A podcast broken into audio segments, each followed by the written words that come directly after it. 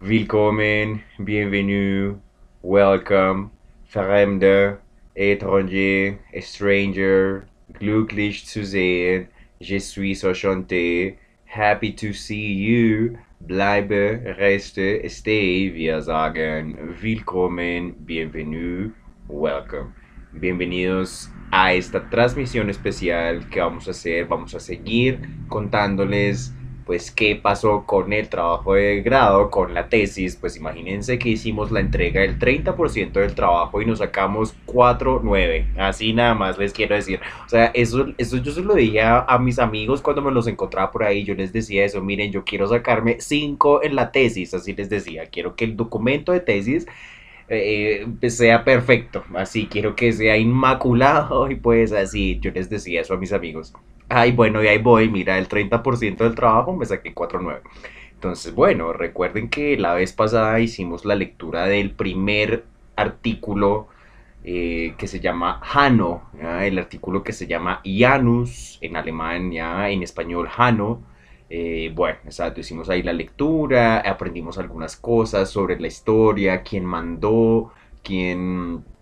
Que aprendimos sobre el rey Numa Pompilio, Numa Pompilio, que fue el rey que mandó a, construir el templo de Jano eh, en el foro romano cuando existía. Habíamos visto que Jano era esta figura que tenía dos rostros, un rostro mirando hacia adelante, un rostro mirando hacia atrás, y eso representa la discordia, representa la dualidad, las leyes eternas, las oposiciones, las oposiciones, eh, eh, lo, lo, bueno, lo malo, la izquierda, la derecha, lo abierto, lo cerrado, los comienzos, los finales, en fin, la oscuridad, la iluminación, en fin, eso es lo que representa la figura de Jano es importante pensar en ese asunto de la dualidad eh, cuando estemos pensando, por ejemplo, por allá en los alemanes, en Hegel, en Marx, en la dialéctica, todo eso es muy importante echarle cabeza eh, cuando estemos pensando en esos filósofos alemanes. Eh, ellos, muchos, muchos hablan de la dialéctica, exacto, la dialéctica y la oposición de dos conceptos aparentemente opuestos eh, eh, habíamos visto que había una cuestión en la lingüística alemana que se llamaban las palabras Hanno. Pues se llaman así, se llaman Januswort. Entonces son palabras que eh, son, son su mismo opuesto, ¿sí? Al mismo tiempo significan, significan lo opuesto. Es decir, es como si la palabra bien al mismo tiempo significara mal o la palabra mal al mismo tiempo significará bien. Eso es una palabra Hano. Es una característica que la tiene el idioma alemán para hacerlo incluso más difícil de aprender, ¿ok? Entonces ahí les voy contando. Vamos a leer el siguiente artículo. Recordemos que lo que estamos haciendo en la tesis es hacer la traducción de cuatro artículos informativos. El primero se llama Hano, el segundo se llama El Templo de Hano, el tercero se llama El Arco de Hano y el cuarto se llama eh, enero, exacto, es el, artículo sobre el mes de enero. Entonces, bueno, en esta ocasión vamos a hacer la lectura de El Templo de Jano. Entonces, bueno, vamos a ver cómo va quedando nuestra traducción. Dice, El Templo de Jano. La obra arquitectónica conocida como el Templo de Jano fue un altar, un altar dedicado a Janus Geminus, Jano el Doble, o Janus Quirinus en la antigua Roma. En la antigüedad su construcción se le atribuyó al legendario rey Numa Pompilio. Se piensa que la obra original era una construcción de madera, la cual fue reemplazada por un altar de bronce en los tiempos de Augusto. La ubicación, no, eh, la ubicación exacta no es clara. Se piensa que el altar se encontraba en el Argileto, la calle entre la Basílica Emilia y la Curia Julia. Mediante una descripción tradicional de Procopio de Cesarea y también mediante las monedas de Nerón y Augusto se tiene una idea relativamente exacta de la desaparecida obra arquitectónica. En realidad no se trataba de un templo, un Hades, sino de una construcción rectangular, Janus, con dos portales. Del mismo modo, existían construcciones similares y profanas a las cuales se les llamaba Janus, en su interior se encontraba la enorme y arcaica imagen de culto del bifronte Jano. Su imagen de culto, de cuya antigüedad Plinio da testimonio, también era de bronce y en ella el dios llevaba una llave y un bastón como atributos. Cuando los portales se abrían todo el mundo podía ver los dos rostros barbados mirando respectivamente hacia el este y hacia el oeste. Los portales de Jano permanecían abiertos cada vez que Roma se encontraba en guerra y eran cerrados cuando en todas las fronteras del imperio reinaba la paz. Una condición para su cierre era que la última guerra, se presume, debía haber terminado con una victoria romana ya que los romanos no podían aceptar una paz dictaminada según entendían el poder. Una excepción típica es la fallida campaña armenia del emperador Nerón. Aunque el ejército romano era inferior al parto, se les hizo creer a los romanos que habían vencido esplendorosamente y en consecuencia el altar fue cerrado.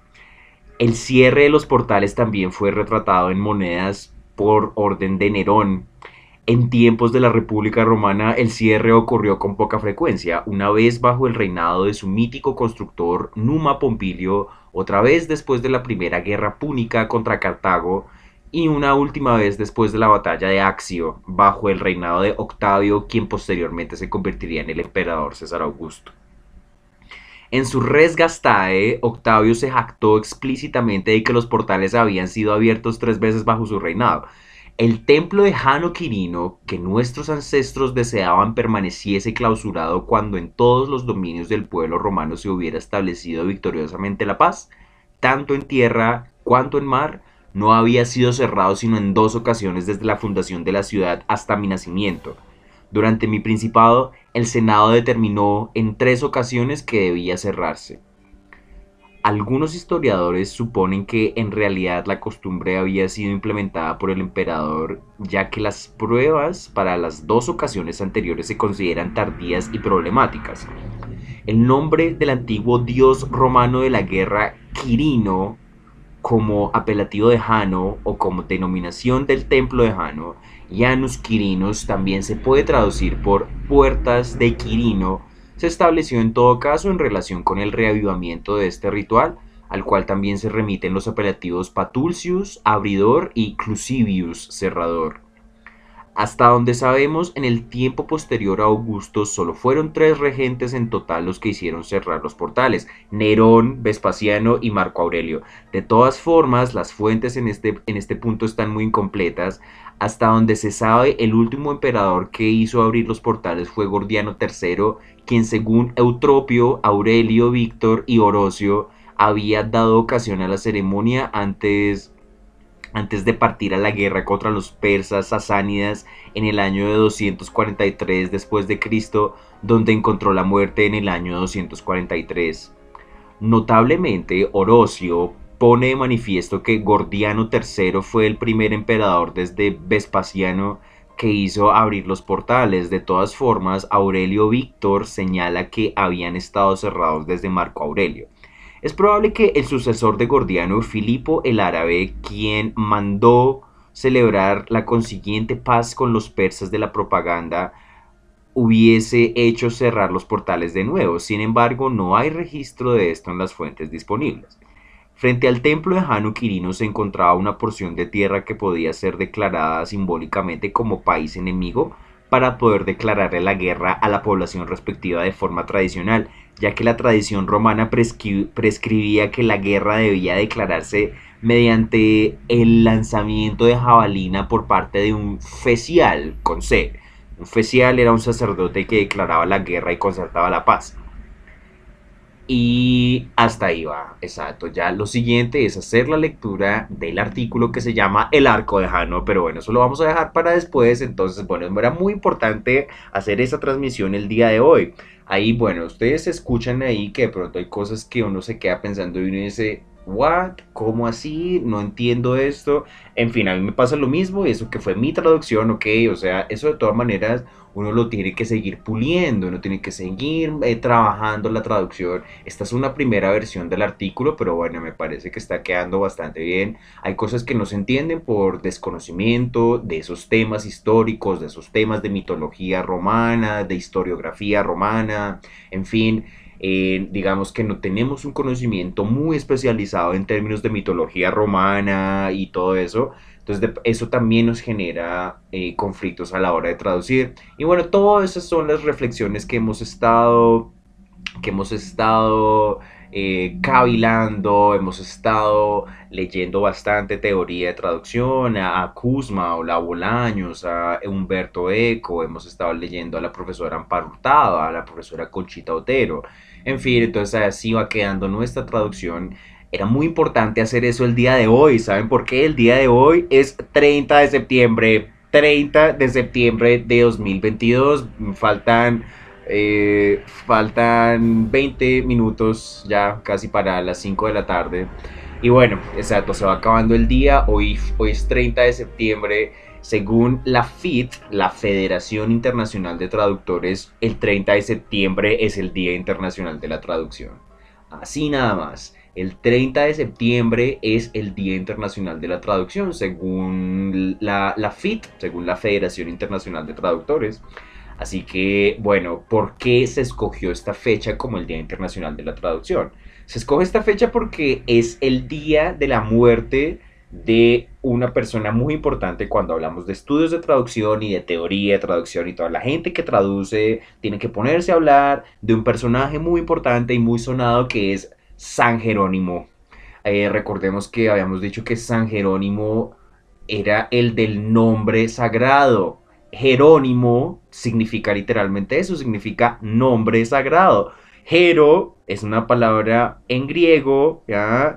Y nimo es nombre, ¿ya? Por eso la palabra sinónimo, antónimo, homónimo, de ahí sale Jerónimo, Nimo es nombre y Jero es sagrado. Por eso hablamos de la escritura sagrada de los egipcios que se llamaban los jeroglíficos. Entonces por eso Jerónimo es el nombre sagrado. San Jerónimo, San Jerónimo de Estridón. En el, en, el, en el capítulo anterior habíamos leído que en Dalmacia, en la, en, la, en la antigua región de la Dalmacia, en el Imperio Romano, se había encontrado una tablilla con una imagen del bifronte Jano en Dalmacia. La Dalmacia hoy en día es lo que corresponde a Croacia, ¿sí?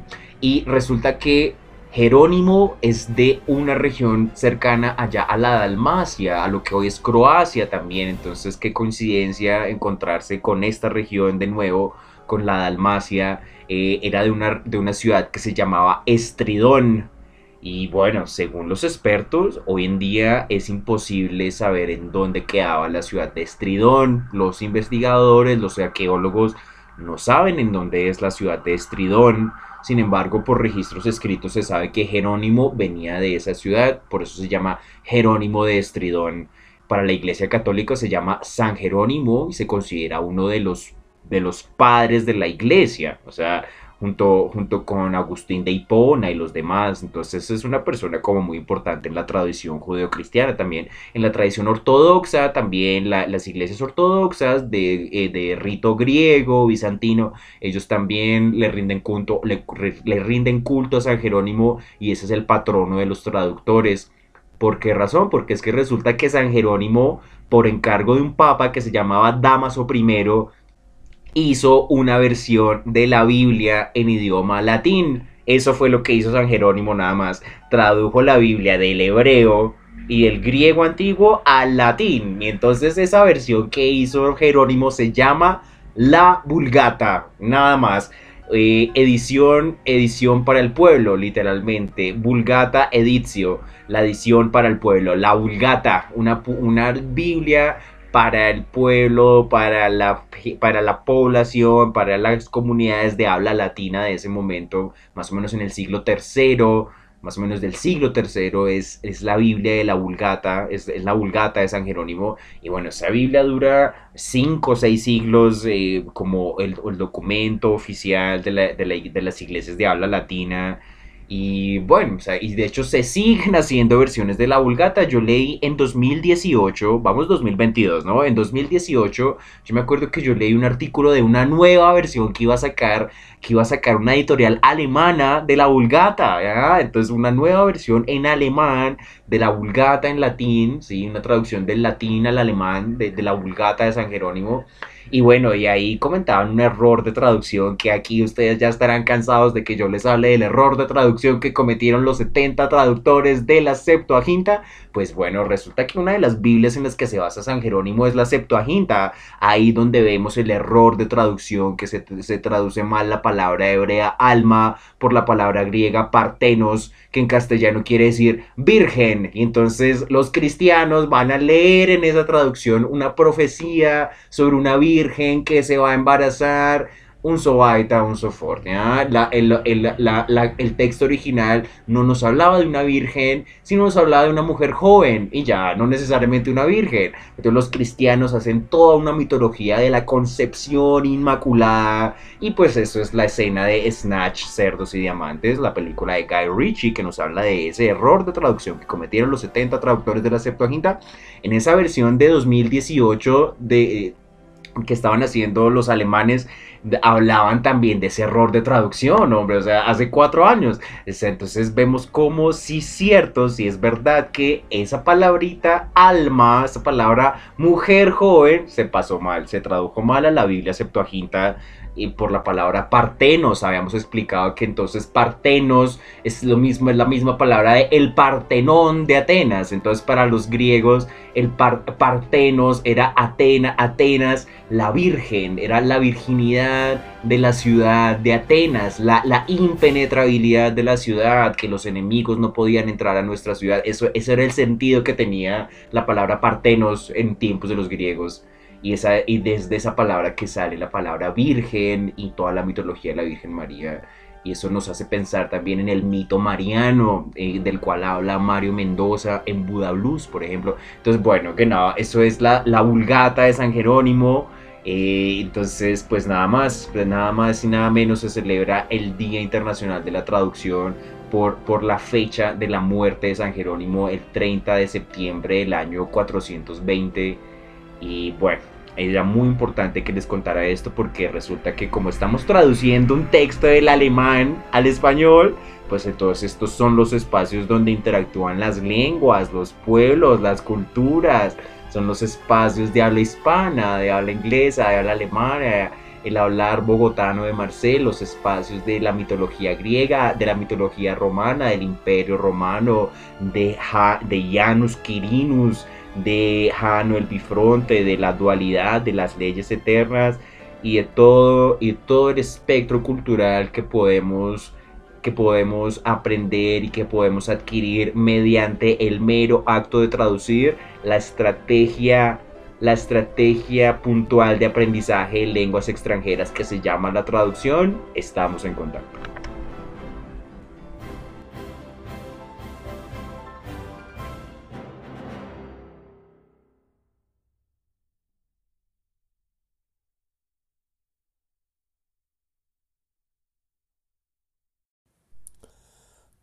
Willkommen, bienvenue, welcome, fremde, étranger, stranger.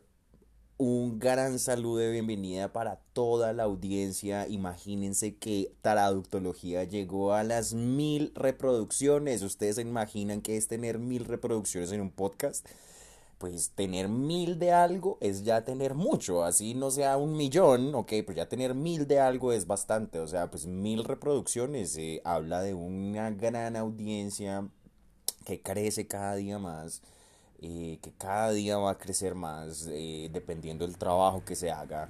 Así que agradecimientos, muchísimas gracias, todo el agradecimiento a la gente que me sigue, a la gente que me apoya, a la gente que escucha mis podcast, mis conferencias, mis investigaciones, mis diatribas una vez me dijeron que eran peroratas, lo que ustedes quieran, en fin. Bueno, muchísimas gracias a todos los que me escuchan y bueno, les tenemos muy buenas noticias. Así que después de las mil reproducciones del podcast, la gente me ha estado preguntando que cómo me puede apoyar, que cómo me ayudan. Hay muy buena recepción de la gente hacia mis proyectos, todos en general, es decir, el podcast, yo también hago tejidos, eh, hago clases de idiomas, evidentemente, todo.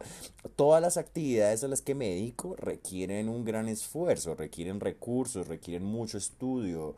Eh, ahora tengo una página de Patreon Es un servicio en línea para recaudar fondos que financian diversos proyectos creativos. Es una página internacional, así que las personas que estén en cualquier parte del mundo a las que les llegue este mensaje, pues ya pueden, ya hay una manera en la que me pueden apoyar. Se trata de un descuento mensual que se hace al método de pago, usualmente es una tarjeta de crédito y pueden ser aportes desde un dólar hasta 20 dólares. Eh, cada aporte eh, pues, eh, será invertido en mis actividades, vienen distintos niveles, distintas ventajas eh, para pues interactuar con los donantes, así que ahí está todo en la página de Patreon, la encuentran igual como Traductología, Marcel Forigua en Patreon. Si la opción de Patreon no es la mejor para, para muchos, bueno, para los que estén en Colombia, pues también pueden enviar directamente a Neki, al número de Neki. El número es 323 232 9394. Repito, 323 232 9394. 323-232-9394. Cada aporte, por muy grande o por muy pequeño que sea, será infinitamente agradecido. Será invertido cada aporte en materias primas, en lecturas, en libros, en horas y horas de estudio para seguir sacando adelante un podcast único en el sistema del podcasting latinoamericano donde nos dedicamos a encontrar la calidad del acto de traducir. Recuerden donaciones por Patreon y Neki con motivo de las mil reproducciones del podcast. También me ayudan compartiendo mis publicaciones en todos los lugares de internet. Vielen Dank für die Aufmerksamkeit. Estos son los espacios donde interactúan las lenguas, los pueblos, las culturas. Son los espacios de habla hispana, los espacios de habla inglesa, de habla germana, los espacios del hablar bogotano de Marcel. Estamos en contacto. Muchísimas gracias.